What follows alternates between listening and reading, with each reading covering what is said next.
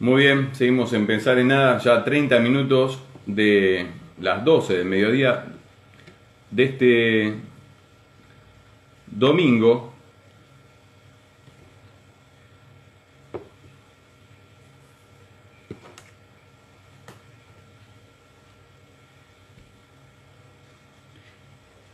Y estamos iniciando, estamos tratando de comunicarnos con nuestra economista Agustina Gallardo para hablar de algunos temas este, vía Instagram Live. Mientras tanto, recordamos que vos podés comunicarte con nosotros, este, escucharnos por el aire, por el aire de la 1460, AM 1460, por sus redes sociales y también, además, este, nuestro pensar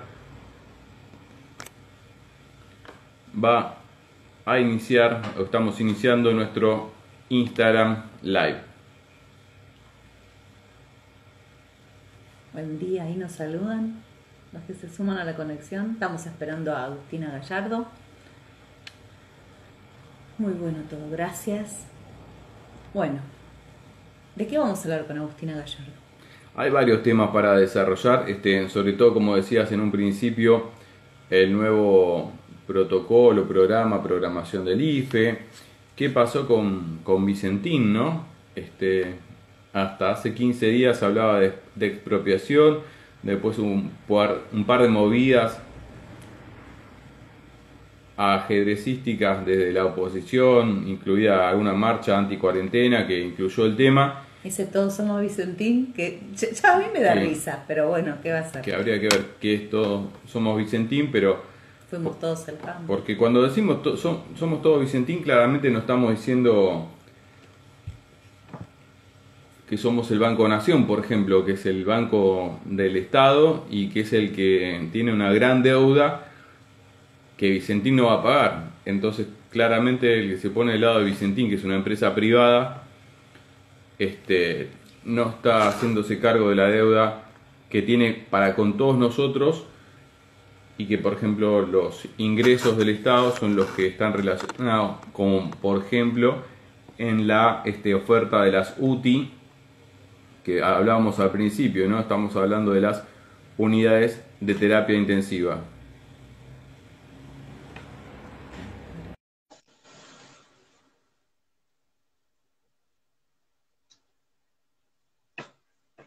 Los recursos del Estado son de todos y para todos. Por lo tanto, estamos hablando de que eh, los ingresos y los pagos de las deudas que se tienen con el Estado son también este, ingresos para, todos nosotros.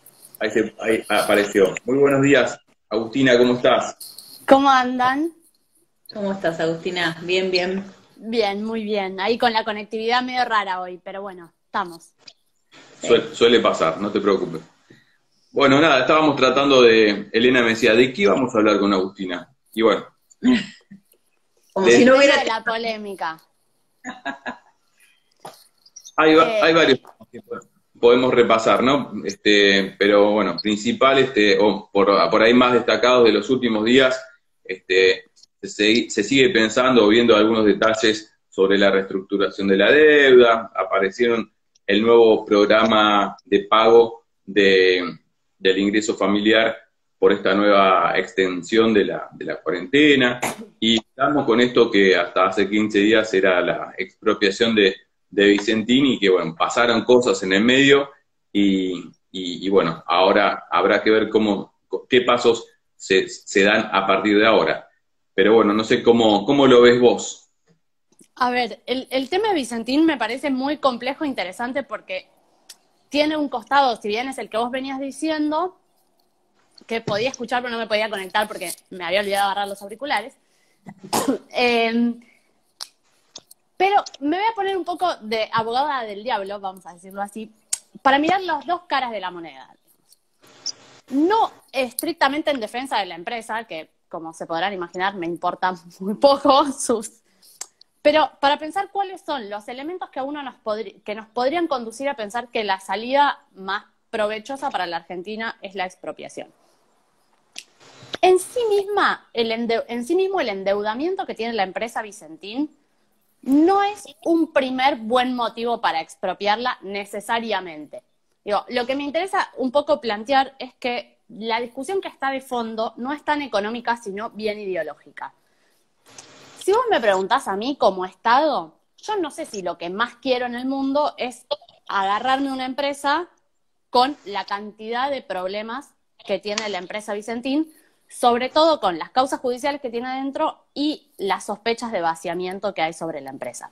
Entonces, si tomamos ese elemento aislado, uno dice, che, esta empresa sospechamos, vamos a decir en el mejor de los casos, sospechamos que esta empresa tuvo una conducta fraudulenta o unas prácticas dudosas sobre la deuda que tomó y, las deudas que tiene, no solo con el Banco Nación, con otros bancos públicos, con la FIP y con un montón de, actores del sector privado. Yo digo, bueno, primer elemento para que a priori, digamos, me caiga mal, pero no sé si por eso la quiero tener yo, o sea, no sé si como Estado la quiero expropiar. Ahora bien, Vicentín no es una empresa cualquiera. Es decir, no es que yo estoy hablando de una empresa que está en convocatoria de acreedores en general. Es una empresa vinculada al rubro de los alimentos que nos interesa especialmente como país por dos motivos. Porque es buena parte de lo que exportamos. Vicentín representó algo así como el 9% de nuestras exportaciones el año pasado. Entonces ahí ya me empieza a resultar un poco más interesante. Digo, tengo una pata sobre el comercio exterior y tengo una pata sobre la producción de alimentos que consumen sobre todo los sectores populares, no particularmente los de Vicentín, pero sí ese tipo de alimentos, ese tipo de producción. Entonces ahí ya cuando miro... Agus, sí, te, pregunto en base a, antes que, antes que sigas, pero este, está relacionado con lo que venís diciendo, uno de las fundamentaciones o de las, los argumentos que se daba estaba relacionado con que, además de el Banco Nación ser uno de los acreedores, había la posibilidad de que cayera en manos extranjeras, por lo tanto se hablaba de la, este, la toma del poder de eh, un, un lugar, una porción, una producción este, que era importante para el comercio este, nacional que quedara en manos este, de internacionales, de transnacionales, de empresas transnacionales. ¿Qué, hay de, de, eso? ¿Cómo lo ves? Claro, ahí está el elemento que lo convierte en un sector estratégico y por lo cual a mí me interesa como Estado tenerlo adentro. Ahora, si yo lo miro en función de la deuda que tiene Vicentín con el Estado, la verdad, qué sé yo, Quizás la venden afuera y el nuevo dueño paga mucho mejor de lo que pagaba Vicentín, es más prolijo con sus cuentas. El, problema de fondo es la estrategia de corte más nacional y de desarrollo.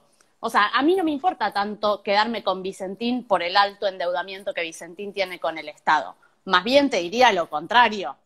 O sea, yo querría como Estado deshacerme de ese nivel de problemas financieros.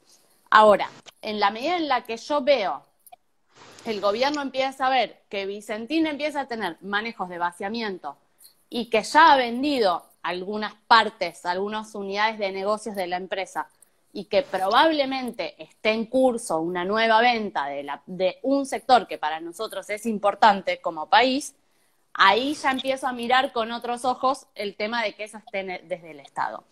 Pero ahí, lo, insisto, que me parece que la discusión se parte en, dos y en el revoleo de todo el rechazo que nos genera ciertos sectores, la defensa medio ciega que algunos otros sectores hacen sobre Vicentín, digo, para ir por dos lados. Uno es su carácter estratégico y esta posibilidad de tener una empresa testigo que podamos saber con más claridad cómo se conforman los precios de la canasta alimentaria, que Vicentín forma parte de, varios de esos eslabones, pensar cómo se comporta el comercio exterior.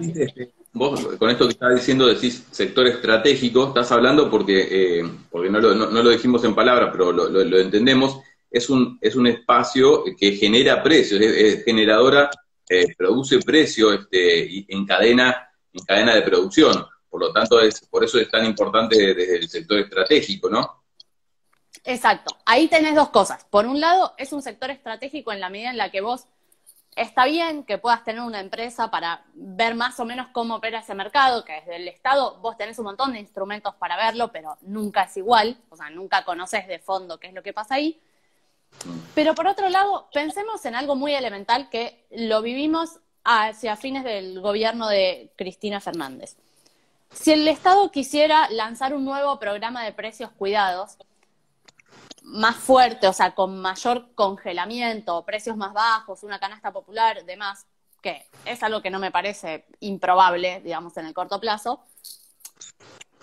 El, ¿Cuál era el juego del sector privado? Te hacían una suerte de lockout, de guardar sus productos esperando a que vos soltaras esos precios. Bueno, cuando vos tenés al Estado jugando ahí, cortás un poco esa lógica.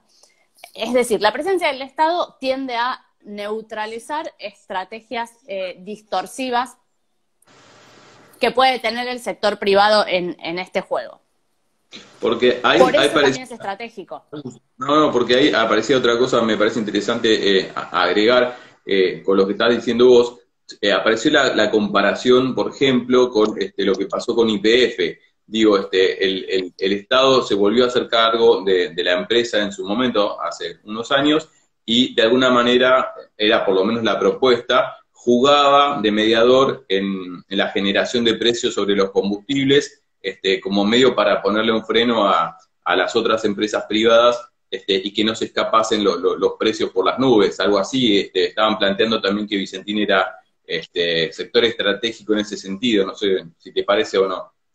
Exacto, o sea, se establece como una empresa que puede ser de referencia para los precios de mercado, incluso puede jugar en sus cantidades a producir. Digo, si por ejemplo Argentina tuviera una necesidad muy elevada de producir alimentos de canasta básica y en ese sentido la empresa tendría necesitara eh, resignar sus saldos exportables, o sea, exportar menos para dejar más producción acá, para sostener los precios más abajo, para satisfacer la canasta familiar y demás, bueno, es mucho más fácil hacer eso con el Estado que sentarte en una mesa con el sector privado, mucho más aún si el sector privado del que estamos hablando es potencialmente una empresa extranjera a la que no le podría importar menos eh, que pase en la mesa de los argentinos y argentinas. Entonces, en ese costado es, es clave avanzar desde la perspectiva de que es un sector estratégico. ¿Cuál es el problema? O sea, ¿cuál es el límite más severo, bueno, por un lado hay un límite político que ya eh, está más que claro, sectores que fueron muy firmes en, su respuesta, más que tenés a toda la oposición que medio que no importa lo que hagas, igual eh, va a bardear.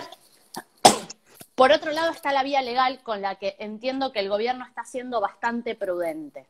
Todos estos argumentos que nosotros sostenemos desde el lado, estos que venimos charlando, desde la economía, desde el sector estratégico, desde los sectores populares, poco le importan a la justicia en general, más cuando hablamos de fueros vinculados con el sector empresario, digo, civil, comercial, en todos esos sectores importa muy poco.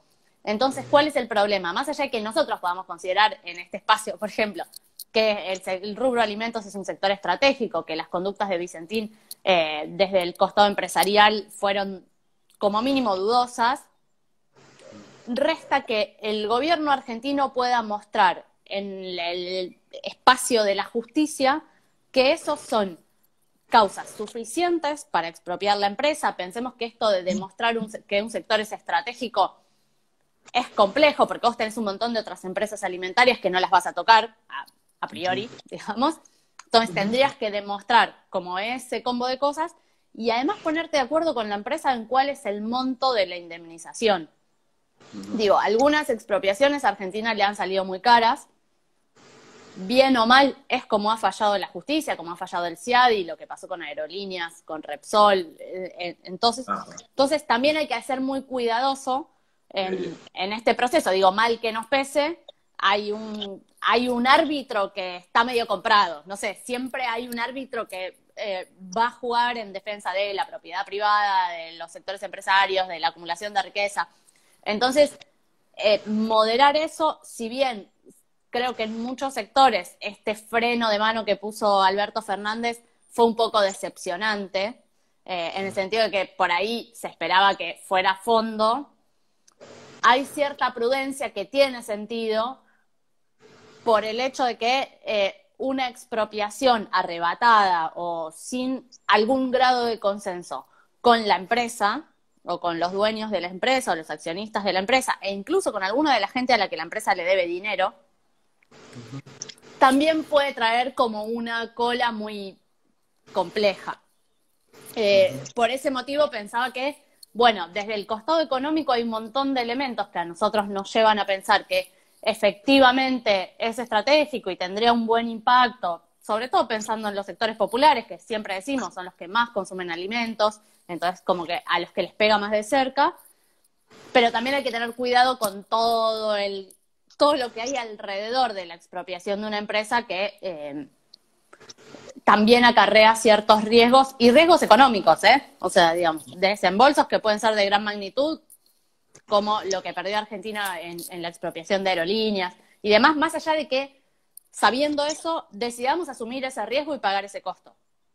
Claro, claro, bueno. Bueno, será cuestión de, seguir viendo cómo, cómo sí estabas hablando y justamente yo me estaba acordando también de todo lo que, lo que pasó con Iberia y cómo hasta hace muy poco en España se seguía diciendo que por, en, los sectores privados, sobre todo, como que el Estado argentino no había este, honrado sus deudas y bueno, todo, todo el aparataje este, de operaciones este, económico-políticas que se dio detrás de, todo eso. Habrá que ver cómo, cómo se sigue. Este, igual me sigue haciendo este ruido, por eso es importante siempre eh, tratar de reflexionar sobre estos temas, este, sobre todo los sectores que están monopolizados, ¿no? Eh, te escuchaba y uno va, haciendo un paneo mental eh, sobre las distintas empresas nacionales, este, combustibles, transporte, este, y no puede uno dejar de pasar este, por telecomunicaciones, ¿no? Este, o, eléctricas o, gasíferas, ¿no? Donde estamos hablando de sectores donde están muy monopolizados. Bueno, pero eh, lo dejamos para, para pensarlo para, para la próxima, si te parece, Agus. Perfecto. Sí, gran desafío pensar qué hacemos en el marco del capitalismo, o sea, con las herramientas que tenemos y el mundo que nos rodea, para controlar un poco cuál es el poder del sector privado sobre el bienestar de los sectores populares. Ese es como el desafío. El desafío. Así que nos queda, nos queda pendiente. Clarísima, Agus. La verdad que nada, no, como ordenaste todo y está buenísimo tener esa data para, para, para no quedarse como en un Boca River, sino profundizar en el análisis. Gracias. Esa era la idea. Genial, gracias. Hasta la próxima. Agustina Gallardo, economista y que nos viene ayudando hace ya un tiempito para reflexionar sobre todos estos temas que hacen a, a la economía diaria, nacional e internacional también. Bueno, Elena, Natalia, nos estamos yendo. Nosotros cortamos este Instagram pero en segunditos volvemos, así que los que están conectados ahí presten atención, porque esto se va a desconectar y vuelvan a conectarse en dos o tres segundos cuando volvamos a activar el vivo. Eh, nos vamos, vamos a escuchar el siguiente tema musical y después la tanta. El tema musical es Gloria de la Vega con el tema Mujer.